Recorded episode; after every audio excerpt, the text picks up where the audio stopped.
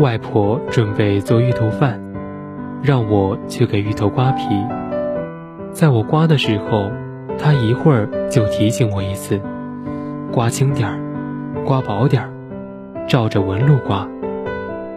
外婆说：“食物也有尊严的。”小时候，我去乡下田里帮同学家打麦穗，打出了麦粒的秸秆，就像被抽掉灵魂的躯壳，暗淡无光的被弃在天平里。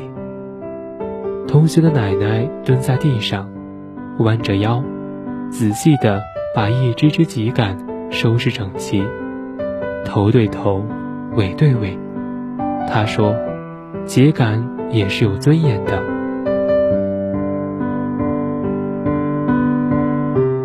那竖在田埂上的秸秆堆，多像远征归来的老兵，带着荣耀，带着悲壮。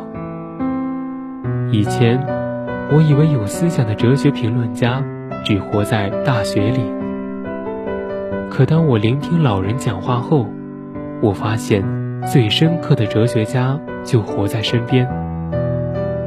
每一个经历过岁月的人，都是哲学家。他们从植物上看出尊严，从无意义中发现有意义，在大地上获取真言。我们都是大地的孩子，岁月会让我们都活成哲学家。